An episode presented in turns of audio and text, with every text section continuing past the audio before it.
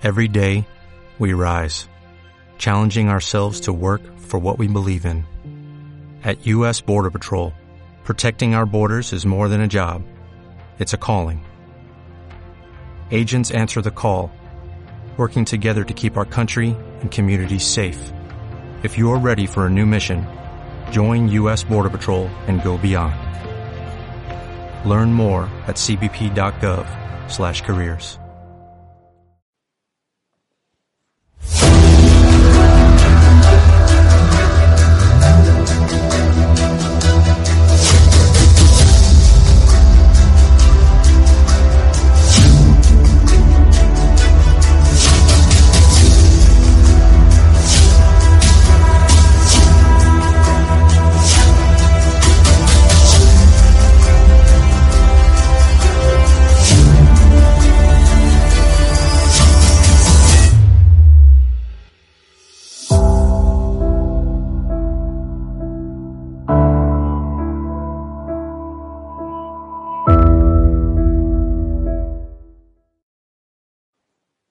Muy buenas tardes, amigas y amigos, espectadores de estado de alarma. Dos días, quedan dos días para que podéis empezar a disfrutar de nuestra plataforma de EDA Televisión en beta sin censura. ¿Estás harto? ¿Estáis hartos de que los medios tradicionales os oculten, traten de cegaros la realidad, la dramática realidad que llevamos viviendo, que llevamos sufriendo y que llevamos soportando desde hace ya demasiado tiempo. Pues eh, desde dentro de dos días vamos a ser todavía más libres. Mañana os daremos más datos, más información y el domingo pues eh, será el día de ese estallido y ese grito de libertad eh, que va por todos vosotros, va por todos los que nos habéis acompañado desde el primer día en esta aventura televisiva que surgió hace ya algo más de un año, hace muy poco, hace pocas semanas que celebrábamos el primer aniversario de estado de alarma que empezó con una idea de Javier Negre haciendo un humilde programa por YouTube desde su casa con unos escasísimos medios técnicos, prácticamente solo, sin apoyos, al que desde el primer momento se sumaron muchos amigos, muchos periodistas independientes, gente muy importante que sigue con nosotros en el canal, a los que todos conocéis, y un proyecto al que nos hemos ido incorporando, muchos otros profesionales y muchos otros colaboradores, eh, amén de muchos amigos, habéis ido creciendo en la comunidad, somos ya cientos de miles de suscriptores y de seguidores de estado de alarma, lo cual nos llena de orgullo y de satisfacción, y esto no es una frase hecha, a los que todos los días nos dejamos la piel con escasos eh, medios, pero con todo vuestro apoyo, vuestra ayuda y vuestro aliento para seguir dándos la mejor información o al menos intentando ser libres, intentando que no se cierre, que no nos cieguen esa ventana de libertad que hemos abierto para todos eh, vosotros. Comenzamos ya eh, nuestra sección a users, que llamamos simpáticamente a users, que habitualmente hace Vito Quiles. Es evidente que yo no soy Vito Quiles, Vito es mucho más joven y más guapo que yo, eh, y además tiene un larguísimo futuro de éxitos profesionales por delante, pero el tío Vito está, como ya vais viendo, todos estos días en la calle, junto con Josué, y con Chema, y con Quique, y con Andrea, y con María Chamorro, y con todos los compañeros, con el propio Negre, chupando asfalto, como se dice vulgarmente en el oficio, y dándos cuenta de todos los mítines, todos los actos públicos, sobre todo los que nos interesan, los que os importan, eh, los del Partido Popular y los de Vox, de cara a esas importantísimas elecciones del 4 de mayo en las que se juega no solamente la recomposición de la Asamblea de Madrid, eh, sino también quién será la próxima presidenta de la Asamblea de Madrid, que a nadie nos cabe ninguna duda, que será Isabel Díaz Ayuso. Habrá que ver el juego de mayorías y la proporción parlamentaria que saque cada una de las formaciones que se disputan estas eh, elecciones. Vox también tendrá, lógicamente, un papel muy importante para dar el apoyo a Isabel Díaz Ayuso, que precise, si lo precisa, para completar esa mayoría absoluta, seguramente entre las dos formaciones, que nos doten a los madrileños de dos años más. Sabéis que en 2023, por ley, tiene que volver a haber elecciones elecciones autonómicas, sí o sí, pero que nos doten de dos meses más de tranquilidad, de estabilidad, de paz, de progreso, de libertad en la medida de lo posible, lo que nos deje el gobierno central y sobre todo de un concepto al que se le está perdiendo peligrosamente el respeto en este país, se le ha perdido ya y que los liberales valoramos mucho, ¿no? Valoramos sobremanera que es el de seguridad jurídica. Hoy tenemos el gusto y el placer de saludar a Diego San Juan Benito. Muy buenas tardes, Diego, ¿cómo estás? Hola, buenas tardes, Eurico. ¿Qué tal? Diego San Juan Benito es diputado del Grupo Popular en la Asamblea de Madrid y es responsable, está encargado de todos los temas que tienen que ver con el medio ambiente, un asunto muy importante, otro de los asuntos que ha querido tradicionalmente siempre patrimonializar la izquierda, como la cultura y como tantos otros, pero que no es patrimonio de la izquierda, ni muchísimo menos. El centro derecha y la derecha liberal y conservadora tiene mucho que decir en torno a los asuntos de medio ambiente y aunque luego hablaremos, charlaremos, estábamos manteniendo una agradable conversación fuera de cámara mientras preparábamos esta entrevista, Diego y yo, acerca pues, del contexto general de esta precampaña que a partir de mañana, como sabéis, arranca oficialmente ya como campaña electoral. Vamos a empezar hablando precisamente de medio ambiente, que es el titular que os he propuesto, la apuesta del Partido Popular madrileño por el medio ambiente y lo primero es inevitable, ¿no? Tristemente, porque todavía no se nos han olvidado las catastróficas consecuencias, Diego, de, eh, bueno, de ese temporal, Filomena, si teníamos poco con la pandemia, pues eh, en Reyes, eh, a primeros de año, nos estrenamos con ese dramático temporal que tanto daño hizo y que, bueno, pues dañó especialmente, entre otros sectores, al campo madrileño. Así es. Bueno, yo quería tomarte el testigo puntualmente porque hablabas de, esa patrimonialización que se hace del medio ambiente por parte de la izquierda, quienes llevamos años en, estos menesteres. Estamos acostumbrados a, escuchar eh, todo tipo de, afirmaciones falsas eh, en, ese contexto, pero lo cierto es que la hoja de servicios del Partido Popular eh, y especialmente en Madrid, donde todo es perfectamente comprobable, pues no tiene discusión. En Madrid es una región pionera en el ámbito ambiental. lo es, entre otras cosas, porque pese a ser una sola provincia de un tamaño limitado, con una, con una presión de población importante como, como es Madrid, eminentemente urbana, sin embargo, es la comunidad peninsular con más territorio protegido ambientalmente de toda España. Es una cosa que, que no, no, todo el mundo sabe y eso es fruto también de eh, las figuras de, de, protección del territorio que se han ido introduciendo con los sucesivos gobiernos de la Comunidad de Madrid y en los últimos 25 años, evidentemente, gobiernos del Partido Popular. Eh, pero es que además eh, la gestión sostenible que se hace del, recurso del agua a través del canal de Isabel II y de, y de, los ayuntamientos, de los grandes ayuntamientos madrileños, como el de nuestra capital, pues eh, evidentemente nos, nos coloca en una posición como digo, no ya de relevancia nacional, sino, sino internacional. por, eso, por eso es bueno que, también nuestros, nuestros seguidores, nuestros televidentes, sepan que el medio ambiente no es un tema de la izquierda, eh, también por lo que vamos a hablar a continuación en, la entrevista, no es un, tema de la izquierda y que, eh, como yo el otro día decía en una charla con, compañeros del Partido Popular, eh, yo que milito en mi partido desde hace ya 24 años, estoy muy orgulloso de dedicar mis esfuerzos, entre otras cosas, pero fundamentalmente a los temas ambientales. Y yendo a lo que decías de, Filomena, efectivamente, efectivamente, eh, la afección de, Filomena, por cómo fue su entrada y por cómo fue su, paso por, nuestra región, tuvo eh, un impacto grave, sobre todo en, las, áreas agrícolas situadas en, todo el, arco sur de la Comunidad de Madrid. Ahí ha habido afecciones importantes. Eh, luego ha habido una que no tiene necesariamente que ver con,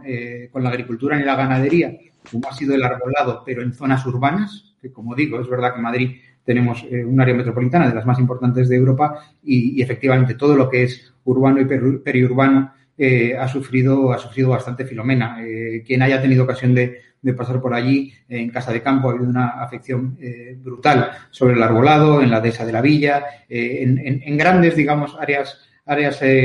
arboladas de, nuestras ciudades. Y, luego está la parte de la, de la sierra, la parte de, donde además eh, también trabajamos mucho apoyando a los ganaderos, a la ganadería extensiva, y ahí digamos que, bueno, pues la, altura y el cómo, eh, cómo entró Filomena eh, y también las especies y cómo son las, las más arraigadas, pues digamos que se sufrió menos comparativamente. Pero lo cierto es que la afección fue muy grande. ahí, por ejemplo, tuvieron más problemas de, accesos, de bloqueo por, por, por, los caminos y demás. Pero, pero lo que digo es, la catástrofe está ahí. Y, lo importante también es hablar de cómo se respondió ante esa catástrofe. Eh, la Comunidad de Madrid eh, mm, enseguida tuvo un plan para apoyar a agricultores y ganaderos que se habían visto afectados y sus instalaciones se habían visto afectadas, sus naves, eh, sus mangas,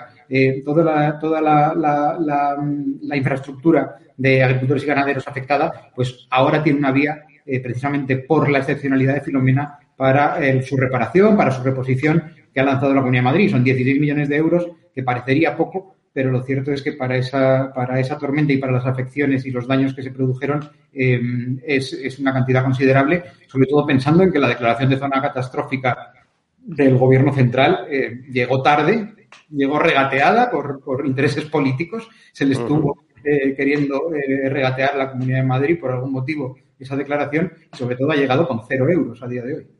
Eso es lo que precisamente el, siguiente asunto sobre el que quería preguntarte, esas medidas concretas de apoyo que eh, ha puesto en marcha eh, durante estas últimas semanas, durante estos últimos meses, el gobierno de la Comunidad de Madrid, a pesar de las dificultades que parece mentira, es que yo creo que se, es como si se esforzaran en perder estas, estas elecciones los socialcomunistas, digo, a pesar de esas dificultades que ha puesto desde el minuto cero de otra catástrofe, tragedia sobre tragedia, catástrofe sobre catástrofe, el gobierno central, el gobierno de Sánchez, como esta que acabas de citar, eh, bueno, pues, pues esa cicatería absolutamente vergonzante en cuanto a la declaración de zona catastrófica. Sí, evidentemente eh, ya nos podemos esperar casi cualquier cosa ¿no? del, sanchismo con respecto a la Comunidad de Madrid. Eh, cosa muy sorprendente cuando uno piensa que, Pedro Sánchez es un, político madrileño, es nacido en Madrid, ha sido concejal de, nuestro ayuntamiento y, ha sido elegido al, Congreso eh, las veces que ha sido elegido como, diputado por Madrid. Pero bueno, eh, lo cierto es que la inquina que, manifiestan, eh, bueno, entendemos que, tiene que ver con que en el gobierno regional se están haciendo las, cosas bien. Pero decías algo importante, decías la catástrofe de Filomena, que se ha venido a unir a la catástrofe que ha supuesto la pandemia también para el campo. Yo le añadiría un antecedente más. Eh, tuve ocasión de, de decirlo en, un debate parlamentario porque yo creo que yo creo que hay que, hay que tener memoria y hay que no olvidar eh, algunas cosas. Eh, yo creo que antes de Filomena y antes de la pandemia la catástrofe eh, se llamó Yolanda, Yolanda Díaz, esa ministra que se reúne con organizaciones que nada tienen que ver con el campo para leerles la cartilla a los que no estaban siquiera convocados a la reunión. Todo, digamos, en, en, seguidismo de una estrategia de Pablo Iglesias para atraer, a, para llevar el agua a su molino en las protestas de los agricultores y ganaderos españoles. Eh, y eso fue el estreno del gobierno de Sánchez, del currículum del gobierno de Sánchez en materia de agricultura y ganadería, que no pudo haber peor estreno, que fue poner en manos de Podemos eh, personas con poco conocimiento y menos interés en lo que ocurre en nuestro campo, eh, pues poner en sus manos una, una, vía de diálogo con, con el campo español. Yo creo que, como, como, como, tuve ocasión de decir, esa, esa tormenta Yolanda se asentó en el campo durante un tiempo, ¿no? porque además, como digo, se les leyó la cartilla, se les insultó, se llegaron a hacer declaraciones por las que todas las organizaciones agrarias pidieron la dimisión de la ministra de Trabajo, que, insisto, nada tendría que haber visto, nada tendría que ver con, con, con el diálogo con el campo. Y, y, han ocurrido más cosas a lo largo de todo este largo, larguísimo año para el campo español eh, y para el campo madrileño, por supuesto, eh, por esa mala gestión que, ha tenido de entrada el gobierno de Sánchez. El contrapunto que pondríamos es el de la Comunidad de Madrid. Isabel Díaz Ayuso eh, inició medidas para el campo antes de que se hablara y antes de que fuera un debate o de que hubiera un conflicto o de que algunos temieran que estábamos ante, ante, ante una protesta social eh, de, gran envergadura. Eh, ella empezó haciendo campaña hace dos años, yo he tenido la suerte de acompañarla en la candidatura hace dos años, como, como, como lo hago ahora en, estas elecciones, y, lo cierto es que ella hablaba del campo cuando nadie hablaba del campo, cuando incluso algunos bromeaban con que Madrid siendo una, una región eminentemente urbana, pues que, que tenía que, hablar de nuestro sector primario. Y antes eh, del estado de alarma, antes de la pandemia, Isabel Díaz Ayuso lanza el plan Terra. Es un, es un plan de 100 millones de euros eh, lleno de innovación para eh, apoyar al campo madrileño, sin necesidad de entrar en la catástrofe que han sido los, los 12, 14 meses posteriores desde que se, desde que se presentó ese plan. Eh, básicamente, de lo que se trataba es de facilitar la vida a nuestros agricultores y a nuestros ganaderos. Eh, ellos no son un sector en busca de mayor dependencia de la subvención. Ellos son un sector en búsqueda de valorar su producto, valorar su producción. Piden precio justo, no piden ser subvencionados. Claro, eh, pero... Y lo cierto es que hay maneras para, para innovar y apoyarles eh, y, y, a, y, a, eso se ha dedicado fundamentalmente el gobierno de la Comunidad de Madrid desde, ya digo, antes de la pandemia. Evidentemente, eh, el efecto de, de, del, del, cierre, del cierre de, la hostelería que acompañó al, al, primer, a la primera manifestación del, del, estado de alarma, la primera ola de la pandemia, hizo un daño irreparable para, para el sector primario. Pensemos que, muchos de esos productos evidentemente llegan a nuestras casas y están en esos canales de comercialización, pero también hay determinadas producciones que son eminentemente destinadas al canal Oreca, a la, hostelería y a la restauración, y ese cierre les hizo un, daño enorme. Por no hablar de la ganadería de Bravo, que es un sector en el que se ha perdido prácticamente el 95% del valor de su, producción y de la inversión que, tienen para la cría de, la cría de las reses. Eh, ese ha sido particularmente dramático, la suspensión de, los espectáculos taurinos, pero como digo, todo el sector primario, eh, que además hemos entendido por qué se llama primario, quienes no lo tuvieran claro a lo largo de este año, porque el esfuerzo que han hecho para, para seguir eh, alimentándonos ha, sido, ha sido conocido por todos, pero, pero como digo, el sector primario ha sufrido la pandemia y, ellos son, y por eso eh, es interesante cuando hablamos de medio ambiente que lo hagamos en un sentido amplio, no solo en el discurso y en los latiguillos que, la izquierda nos, quiere imponer, eh, ellos son la primera línea de defensa del medio ambiente, el sector primario, la gente que vive y trabaja el campo, la gente que está... Sí, perdón. No, digo, avanzando un poco en, en, el debate y en el diálogo, Diego, eh, no me gustaría pasar por alto un, bueno, un asunto que a mí me irrita especialmente, que es todo lo que tiene que ver con este ministro, o así, que diría, que diría mi viejo maestro Carlos Dávila. Alberto Garzón, creo que se llama, que va de economista, eh, y él y su hermano, pues desconocen algo tan básico como que no se puede imprimir dinero ni sacar de debajo de las piedras. Digo que hemos tenido que soportar que un ministro del gobierno de España, que hubo un tiempo en el que ser ministro era una cosa seria, haya etiquetado, entre comillas, y este término creo que está bien traído en, en este punto de la conversación, como nocivos productos tan nuestros como el queso, como el aceite de oliva, como tantos y tantos productos. Es que estos tíos no saben ni lo que tienen entre manos, ni, ni calibran el daño que hacen. O si lo calibran, es todavía peor y todavía más grave. Sí, vamos a ver, yo creo que eh, es, un, es un gravísimo error eh, el, tener al frente de los ministerios del Gobierno de España personas que, funcionan con lugares comunes que han aprendido en, algún tipo de, tertulia o de asamblea universitaria, eh, paridos por alguien que quería llamar la atención. si a Garzón tuvimos que soportarle el decir que el sector turístico es un sector de, bajo valor añadido, cuando es un puntal de la economía española, y eso lo dice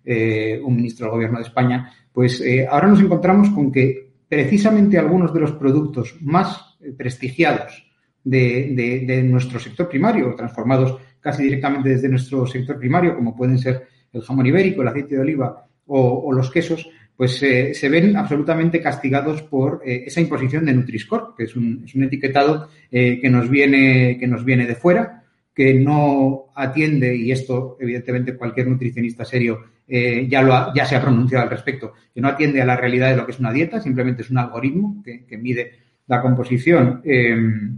química de los, de los alimentos y eh, penaliza o valora de manera diferente cuáles son esas composiciones. Claro, esto lo que hace es el absurdo de que ese Nutri-Score diga que alguna bebida refrescante light salga mejor parada que un vaso de leche. pues personalmente eh, me parecería una locura darle a,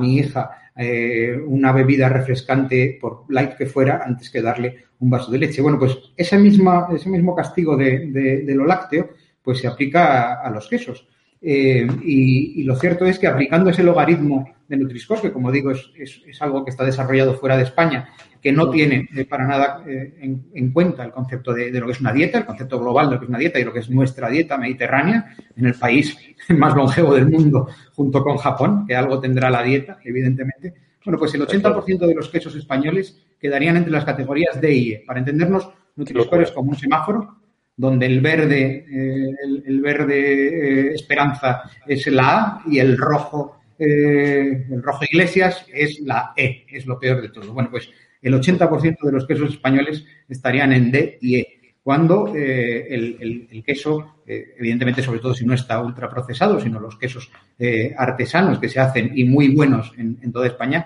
tienen tres ingredientes, que son leche, cuajo y sal. en la Comunidad de Madrid tenemos más de una treintena de variedades de queso artesanal que se están haciendo además en, poblaciones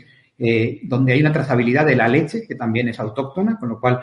podríamos decir que más sostenible hacer queso con la leche autóctona, por ejemplo, los productores que, que, cogen leche del, del, del, Guadarrama y la procesan y la venden allí mismo eh, en forma de queso, pues más sostenible que eso no hay. Y, y además, eh, como digo, es algo que fija población, que lo tenemos en pueblos muy pequeños, que viven básicamente del sector primario y de estas eh, transformaciones eh, tan básicas. Bueno, pues este, pongo el ejemplo del queso, como podría poner el del aceite, este, este castigo de nuestros productos de bandera, de nuestros productos apreciados dentro y fuera de, dentro y fuera de España, pues es una muestra más del, del absoluto desmadre del, del, gobierno de la nación y además,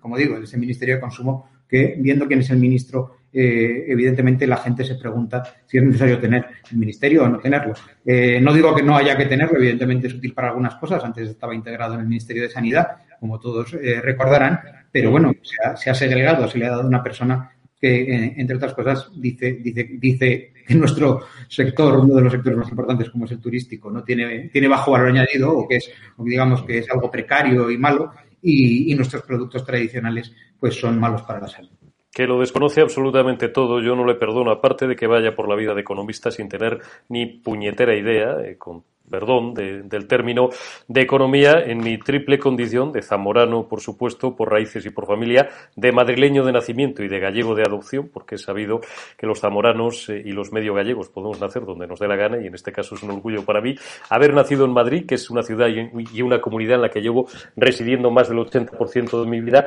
Lo de los quesos me duele especialmente porque más de 30 variedades de queso en Madrid, de Castilla-León, tierra de sabor, de Zamora que les voy a contar y de Galicia ya que les voy a contar, y del vino madrileño, quien, en fin, nos consideramos con toda la humildad del mundo, pero, en fin, que algo sabemos y algo entendemos de vino, los vinos madrileños cada vez son más, cada vez son mejores y cada vez son, eh, bueno, pues de una calidad absolutamente, absolutamente excelente y todo eso hay que cuidarlo y que ponerlo en valor. Hacías referencia a un algoritmo parido, mal parido en tierras extranjeras y precisamente ahí quería yo ir en la siguiente pregunta, porque el gobierno de Pedro Sánchez le acaba de dar la blanca a una reforma, eh, otra más nociva de la PAC, de la Política Agraria Común, que básicamente lo que va a hacer Román Paladino es dificultar la llegada de ayudas al campo español y al campo madrileño en particular. Bueno, sobre todo lo que han hecho ha sido eh, innecesariamente adelantar eh, los, peores, los peores efectos de, de, esa, de esa futura PAC, porque lo cierto es que la Comisión Europea lo que había acordado era que hubiera una moratoria de dos ejercicios completos, de dos años, eh, para empezar a, adoptar el nuevo esquema de PAC. Eh, nuestro ministro de Agricultura, eh, funcionando más como un alumno aplicado de Bruselas que como un defensor de los intereses del campo español, lo que hizo fue adelantar por decretazo, por, por, real decreto, pues esas consecuencias de la, de la, PAC. Y además lo hizo en un momento en el que eh, agricultores y ganaderos estaban precisamente en el periodo de solicitar las ayudas para la próxima campaña. Con lo cual, eh, el, mayor, eh, el mayor daño que les hizo también fue en la incertidumbre, fue en la inseguridad jurídica, porque evidentemente un, un, agricultor, un ganadero, no puede estar pensando ah, si en el próximo mes va a pasar algo o se va a tomar una decisión eh, sin consultarles, como, fue la, de, la del ministro Planas. Eh, hemos pedido, yo personalmente tuve eh, el honor de defender en la Asamblea de Madrid eh, una, una, proposición no de ley al respecto, pero como Partido Popular lo hemos hecho en, todas y cada una de las comunidades autónomas, hemos defendido que le den marcha atrás, que se sienten a hablar, que hablen con los afectados, con los perceptores de las ayudas y, por supuesto, con las comunidades autónomas, que son las gestoras de las ayudas de PAC en último término. Em, el, unilateralismo, la falta de diálogo del, gobierno de Sánchez, la prepotencia, en el fondo, que es eh, lo que caracteriza, digamos, eh, el perfil psicológico, si es que hay alguno de, este gobierno, pues se ha manifestado también en el campo. Y como digo, ha sido, ha sido un clamor. Esto ha ocurrido en toda España, pero, pero bueno, yo no tengo mucho, no tengo mucha fe en que vayan a, enmendarse porque, porque lo cierto es que nos tienen acostumbrados a desoír cualquier petición razonable. Diego, nos quedan muy poquitos minutos eh, para ser respetuosos con la entrada del siguiente programa. Quiero preguntarte, antes de pedirte ya para abrochar esta entrevista, una impresión general sobre cómo ha discurrido la precampaña y cómo, bueno, barruntas la campaña que se inicia ya oficialmente mañana a las eh, cero horas. Eh, ponos unos ejemplos de productos made in Madrid, eh, ahora que están tan de moda estos términos. Madrid es conocido internacionalmente en todo el mundo por muchísimas cosas, pero quizás no tanto como debería por los productos también de su agricultura y de su ganadería. Danos algún buen ejemplo de productos made in Madrid.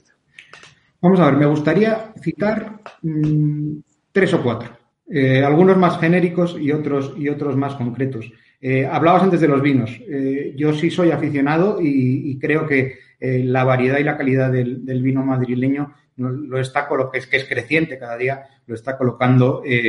dentro y fuera de dentro y fuera de España en una posición que, hace unos años no se hubiera podido ni, imaginar. tenemos fantásticos vinos en, Morata, en, en Aranjuez, en la zona también del oeste, pero, incluso en la sierra, eh, más al norte, se están, están haciendo vinos muy interesantes. Eh, yo creo que ese es un sector que tenemos que cuidar, es un sector que ha sufrido mucho con el cierre del, canal de hostelería y restauración, porque había, había eh, bodegas que vendían el 80 o el 90% de su producción a, restauración y hostelería, y creo que hay que invitar, como está haciendo también la Comunidad de Madrid, a través de un de una apuesta con la denominación de origen para que se haya más visibilidad en, las grandes superficies de nuestros productos, pero yo animo a todo el mundo a que los pruebe porque, como digo, variedad y calidad para satisfacer muy distintos paladares. Eh, y en la agricultura me gustaría hablar de una experiencia que también se lanzó por parte de diferentes agricultores de, la parte oeste de Madrid, que es el garbanzo autóctono, que es un garbanzo que se ha, se ha recuperado eh, y que es, digamos, el,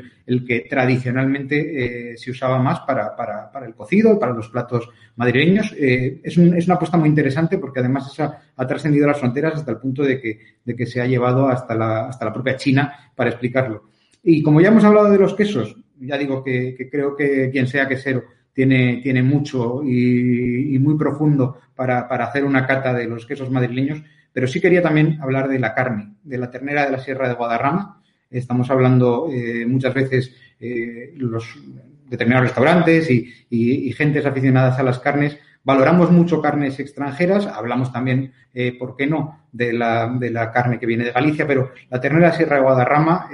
quien no haya tenido oportunidad de, consumirla, lo cierto es que hay que animarles porque, porque tiene un impresionante, un impresionante valor eh, gastronómico y, por supuesto, ambiental. Estamos hablando de vacas que están pastando, limpiando nuestros, nuestros montes. Eh, luego, cuando viene el ecologista a decirte lo que sea, pero lo cierto es que eh, lo que evita los incendios y lo que sostiene nuestros montes también es la ganadería, la ganadería extensiva de vacuno, por cierto, muy castigada por esta reforma de la PAC, pero, pero hay que prestigiar su producto y lo cierto es que es una carne excepcional. Em,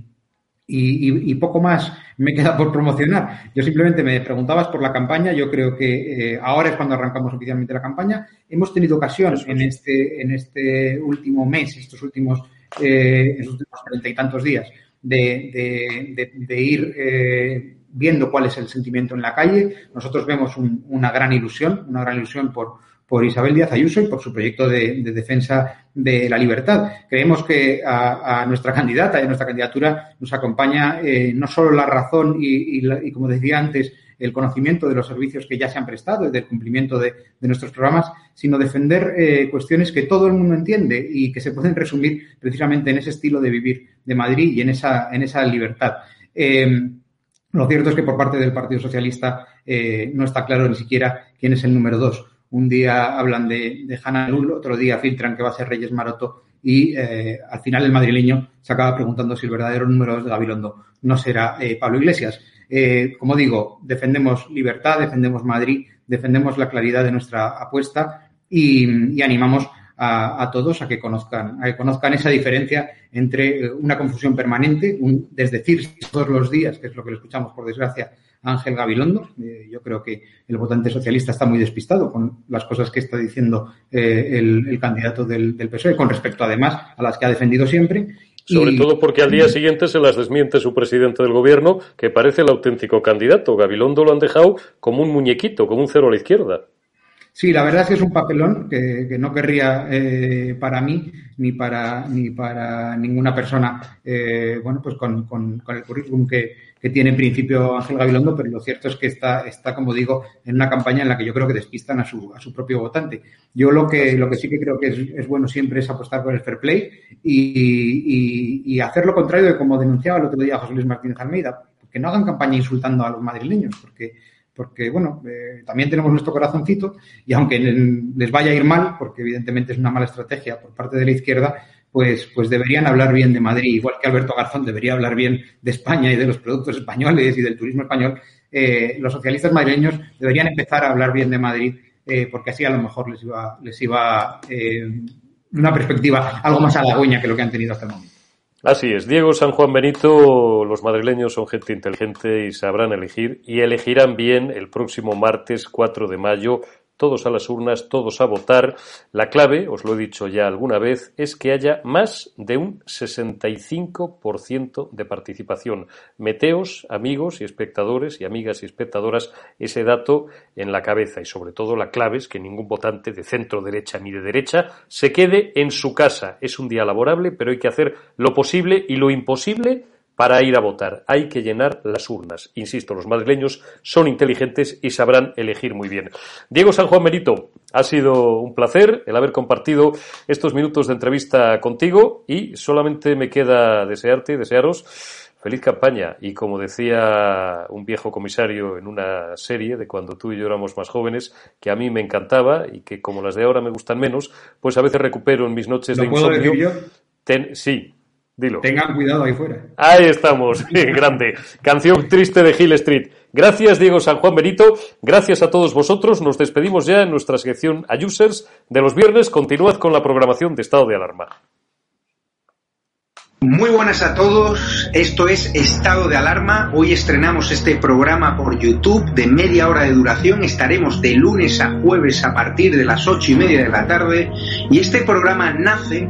porque al igual que tú estás cabreado con ese gobierno central que podría haber hecho mucho más contra el coronavirus que ya se ha llevado cerca de 3.500 personas por delante, ese gobierno que nos mintió, que nos dijo que solo iba a haber un contagio y que podría haber actuado antes, viendo la que estaba cayendo con la pandemia tanto en China como en Italia, pues hemos decidido montar esta plataforma de libre expresión ante los intentos del gobierno central de usar ahora los minutos de televisión pública que acaparan para lanzarnos desinformación y propaganda. Por eso desde aquí vamos a desmontar sus mentiras,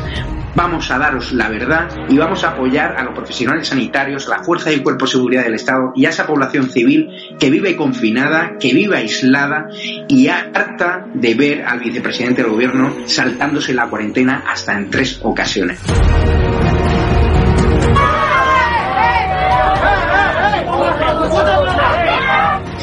Emociona cuando patean a los antidisturbios. Daros la enhorabuena por vuestra valiente labor, eh, conscientes de que lo teníais todo en contra, a pesar de eso habéis perseverado y está claro que vuestro éxito reside en que defendéis la verdad, en que defendéis la libertad y por tanto yo os quiero emplazar a que sigáis en esa línea. Quiero felicitar a todo el equipo de Estado de Alarma por este año de periodismo de investigación y sobre todo por ese trabajo en un formato nuevo, diferente, arriesgado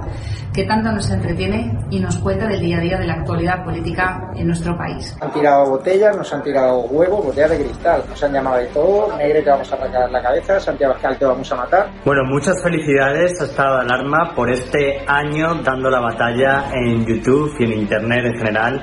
Parece mentira, parece que fue ayer eh, cuando estaba yo ahí con vosotros desde el primer programa, eh, cuando estábamos encerrados y comentando y hablando de todo eso que se estaba ocultando en los grandes medios de comunicación. Me alegro que sigáis después de un año. Bueno, pues felicidades en el primer aniversario de Estado de Alarma. Nosotros creemos en la libertad de prensa, en la libertad de información y creemos que los españoles se merecen conocer la verdad de lo que ocurre en cualquier punto de España, en cualquier calle. Gracias a cualquier español como vosotros que decide salir a la calle a contar lo que está pasando, porque otros que viven de los presupuestos se dedican precisamente a lo contrario.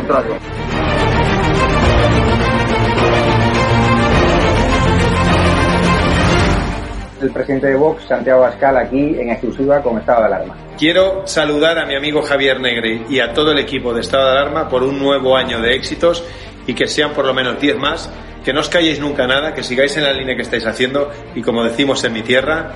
siempre fuertes, que vosotros tenéis tres cojones como nosotros. Saldremos los españoles. Con el paso del tiempo se acaba viendo la verdad.